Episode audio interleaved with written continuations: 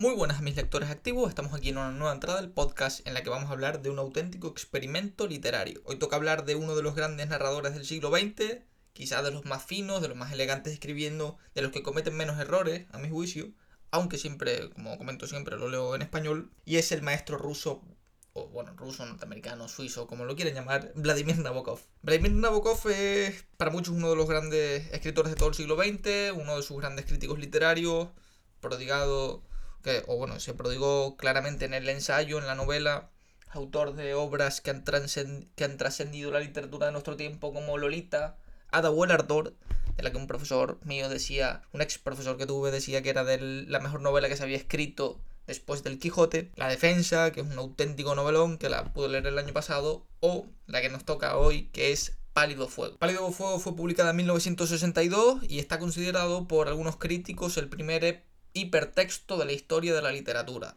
Pero sobre eso iremos más adelante. De cualquier forma, es un texto que yo no sabría definir si como novela o qué, puesto que es un texto bastante raro. La verdad que eh, lo había... Eh, el motivo de, de, leer Pálido Texto era que quería leer algo de Nabokov, simplemente. Compré un libro al azar y cuando me llegó y vi lo que era, dije, yo no sabía ni lo que... O sea, es decir, lo leía y no sabía lo que estaba leyendo.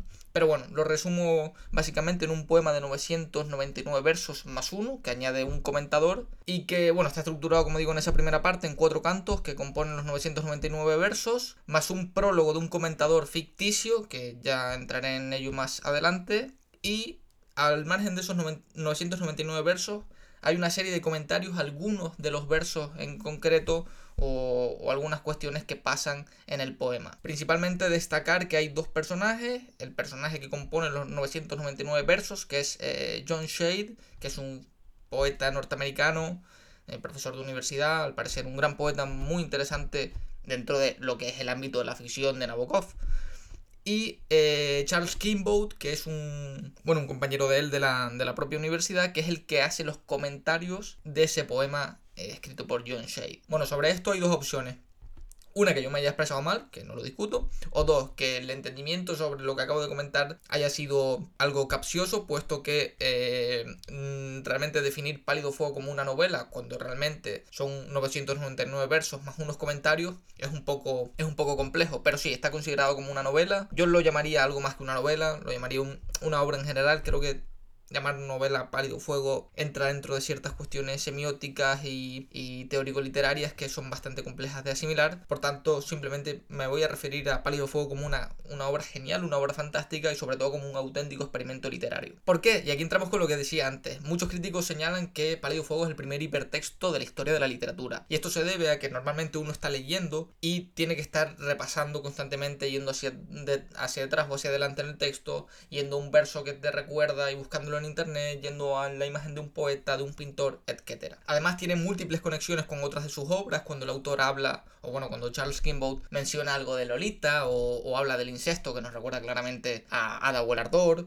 eh, las cuestiones de, de, las relaciones íntimas entre los profesores y las alumnas, que nos recuerda de nuevo a Lolita, el profesor Ning, que también aparece en una de las obras, el suicidio de un jugador de ajedrez, que Evidentemente habla de, la defensa. En resumidas cuentas, varias conexiones dentro de su propia obra y además con otros textos. Por eso yo entiendo que mucha gente se refiriera a Pálido Fuego como el primer hipertexto. Es que, como dice el propio, en el propio prólogo Charles Kimboat, lo ideal es eh, leer el texto, eh, o sea, tener por un lado el poema y a mano derecha tener el, eh, los comentarios para así no estar yendo hacia adelante, hacia atrás, hacia adelante, hacia atrás, porque la verdad a mí eso me pasó y me volví, me volví loco, o sea, tenía en momentos tenía tres o cuatro marcadores, no sabía por dónde iba, tenía que retomar versos, era una cosa bastante, bastante extraña, sobre todo si tenemos en cuenta que uno de los dos personajes, el de, el de Charles Kimboat, muchas veces se refiere a versos de John Shade, pero no los comenta, sino que comenta sus propias historias, pero de nuevo a eso iremos más adelante. De cualquier forma, como dije al principio, eh, lo primero que nos encontramos en, en Pálido Fuego es un, es un prólogo que escribe Charles Kimboat, que la verdad es bastante quijotesco esto, porque bueno, ya saben que el Quijote cuando empieza la narración diciendo que se ha encontrado un, eh, un manuscrito de Cide, Amete, Benengali,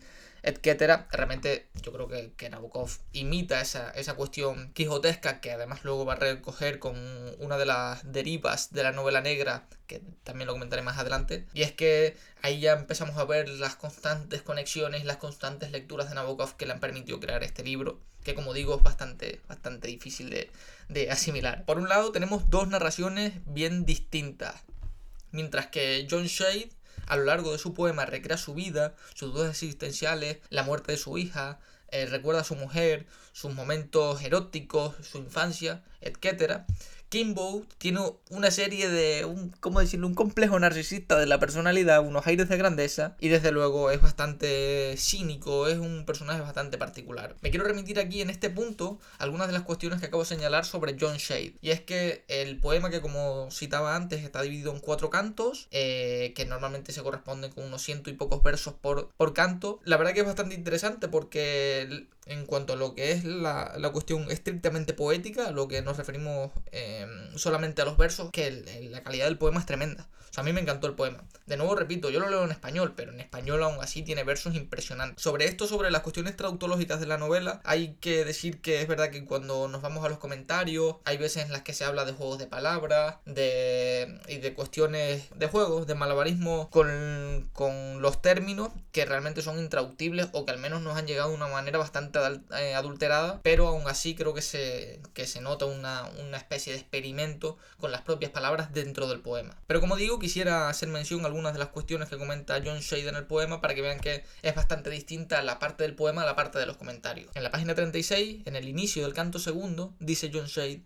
Hubo un tiempo en mi loca juventud en que sospeché vagamente que la verdad sobre la supervivencia después de la muerte era conocida por cada ser humano. Solo yo no sabía nada, y una gran conspiración de libros y personas me ocultaba la verdad. Hubo un día en que empecé a dudar de la cordura del hombre. ¿Cómo podía vivir sin saber con certeza qué alba, qué muerte, qué castigo aguardaba la conciencia más allá de la tumba. Como digo, eh, realmente los cantos de John Shade son una recreación de su vida con ciertos aspectos en donde tiene un lugar bastante interesante las dudas existenciales del personaje y creo que, están bastante bien hiladas, como digo, los versos del poema, porque esto, esto se corresponde con, con, el inicio del segundo canto, creo que están bastante bien construidos, teniendo en cuenta que, bueno, esto quizás se asemeja más a lo que es la prosa poética que a cualquier otra cosa. Si nos remitimos unas páginas más atrás, eh, porque para mí, esto es lo que quiero señalar, los dos primeros cantos son insuperables, o sea, el tercero y el cuarto son mucho peores que los dos primeros. De hecho, los dos primeros son los que aglutinen un mayor número de comentarios, pero sobre todo el segundo. O sea, en el segundo podría ser un podcast de 7 horas hablando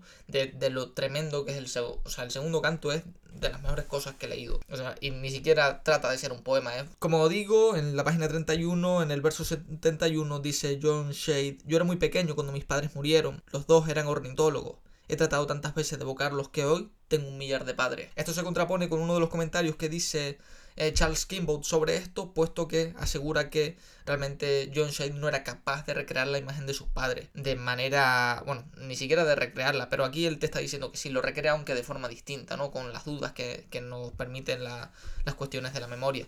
Pero sí que hay un intento de una recreación, de, un, de una regresión a la infancia y es que el texto, sobre todo la parte de Shade, es bastante freudiana. Ya saben que, Sigmund Freud fue una de las grandes influencias literarias de Vladimir Nabokov. Y aquí se ve claramente cuando está eh, recapitulando constantemente, haciendo referencia a sus padres, a su infancia y a la cuestión de los pájaros, que es bastante curiosa, pero se, se remite a ella en numerosas ocasiones a lo largo de los cuatro cantos. Por último, una muestra más de, los primeros inicios del, primer canto, los cuatro primeros versos que dicen Yo era la sombra del picotero asesinado por el falaz azur de la ventana.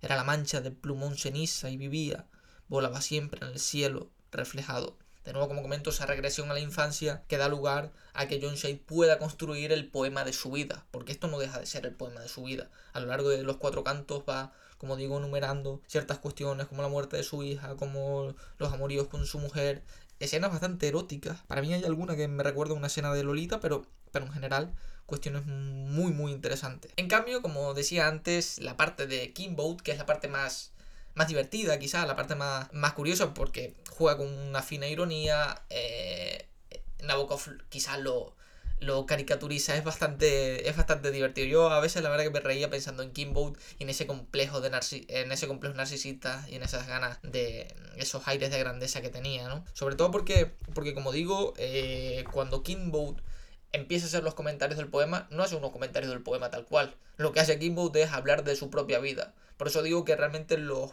poemas, o sea, los versos son pretextos para que Kimbo pueda, pueda dar rienda suelta a sus necesidades de mostrar y de enseñar su grandeza, de quién era. Así pues, Kimbo nos cuenta un relato de una tierra imaginaria llamada Sembla, de la que, bueno, no voy a hacer un spoiler, aunque haya hecho varios, pero no voy a hacer un spoiler sobre esto. Y, y bueno, empieza a hablar y a contar unas historias paralelas que nada tienen que ver con lo de John Shade, porque como digo le interesa más hablar de su propia historia a pesar de que esté comentando el texto de John Shade. Hay unos versos, el verso 130, en el que dice Shade nunca hice rebotar una pelota ni empuñé un bate, de nuevo eh, haciendo una regresión a la infancia a la que responde en un comentario Charles Kimboat diciendo francamente yo tampoco me destaqué nunca en el fútbol ni en el cricket. Soy un jinete pasable, un esquiador vigoroso, aunque nada ortodoxo, un buen patinador, un luchador astuto y un alpinista entusiasta que realmente sobre los comentarios que un comentador listo, como dice el propio Kimboat, hablaría de la infancia y de, los, y de las cuestiones puramente deportivas del poeta original, él decide omitirlas para hablar de sí mismo, porque tiene la necesidad de hablar de sí mismo. Tiene esa necesidad de, de hacerse eh, aparecer constantemente un complejo de ángel de la guarda en el que quiere hacerle ver al lector que es él el protagonista de la historia y no John Shade. John Shade es un pretexto más. Esto se repite al final de la obra, especialmente porque creo que, que, que como digo, o sea, hay, hay cuestiones bastante, bastante interesantes dentro de, de lo que son los aires de grandeza de, de Kimboat. De nuevo, si nos remitimos a los versos 887 y 888, cuando John Shade dice, como mi biógrafo quizás demasiado grave o demasiado poco, ahí parece que realmente Kimboat se siente afligido por las palabras que le dedica John Shade, que creo que en cualquier caso es con, sin mala intención, a lo que Kimboat responde en su comentario, demasiado grave que sepa demasiado poco. Si mi pobre amigo hubiera podido adivinar quién sería, si hubiese ahorrado esas conjeturas. Él detesta todo, todo desprestigio que se le hace a sí mismo. Porque como digo, o sea, es incapaz de verse como los, como los demás. O sea, eh, Charles Kimboat parece estar tocado por una vara de los dioses que le hace verse a sí mismo por encima del resto de la población.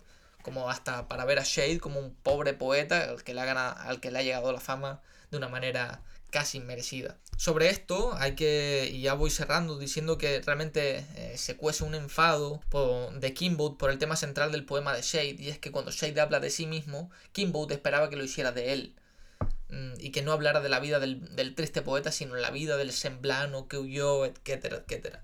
Por tanto, Shade, incluso en la parte más trágica de la novela, decide dedicarle unas, decide dedicarse, mejor dicho, unas palabras a sí mismo, cuando dice, en lugar de la historia gloriosa y salvaje que había, un relato autobiográfico eminentemente apalachiano, más bien pasado de moda, en un estilo prosódico neo-pope, muy bien escrito, naturalmente. Shade no podía escribir sino muy bien, pero desprovisto de mi magia, de esa especial y rica corriente de locura mágica que, yo estaba seguro, la recorrería y le haría trascender a su época. Como digo, son dos personajes muy distintos, el de Shade y el de Kimboat, cómo juega Nabokov con la alteridad, con todos los rasgos que tiene la novela, porque como digo, podría ser, o sea, no me quiero extender mucho porque además esta temporada queremos hacer podcast pues más cortitos, pero la verdad que todos los detalles que tiene la novela y cómo juega con la psicología de los personajes es impresionante Además, como digo, es un auténtico esfuerzo por una recreación literaria en un juego, texto, en un hipertexto, mejor dicho, en el que está totalmente asumiendo a total y constantemente juegos con el lector, tirándole para que el lector descubra,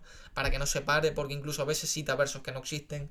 La verdad que es bastante, es bastante interesante. Y además, como digo, incluso los cuatro cantos están muy bien escritos. Yo prefiero los dos primeros, pero los cuatro cantos son en general una composición poética de bastante calidad. Y sobre todo que los comentarios son destornillantes, incluso siguen principios de la literatura detectivesca encontrando un crimen, un asesinato, un algo, eh, con trazas de la literatura fantástica. No sé, me parece uno de los mejores textos que he leído nunca. O sea, de hecho, eh, al igual que me pasaba con otras obras, pocas, aunque es un feo decirlo, pero, pero yo sentía que cuando estaba leyendo Pálido Fuego me estaba viniendo un montón de información y no sabía cómo era capaz de, de pararla. Pero como digo, la verdad, una novela absolutamente, bueno, una novela, una obra absolutamente fantástica que espero que, puedan leer. Ya saben que en esta temporada hacemos recomendaciones de lectura, siempre que sea posible. Y eh, no conozco nada como Pálido Fuego, la verdad. O sea, el, pero sí que como experimento literario, sí que me gustaría llevarle que bueno, es una recomendación un poco absurda, puesto que es un texto que conoce todo Cristo, pero la verdad que me parece bastante interesante que puedan acercarse a otro tipo de, de narraciones, que hagan juegos con los, con los lectores, y si hay una novela que juega con el lector, para mí,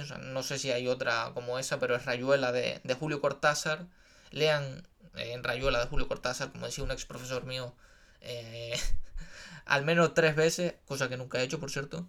Pero bueno, como que nos sirva también de hipertexto para seguir conectando y creando puentes literarios. Que sean que pueden encontrarnos en Spotify, eBooks, Podimo, Google Podcast, Amazon Music, Castbox, Pocket Cast y Radio Public con nuestro nombre Litera Dependence Podcast. Y esperamos que tengan un buen fin de semana y unas buenas lecturas.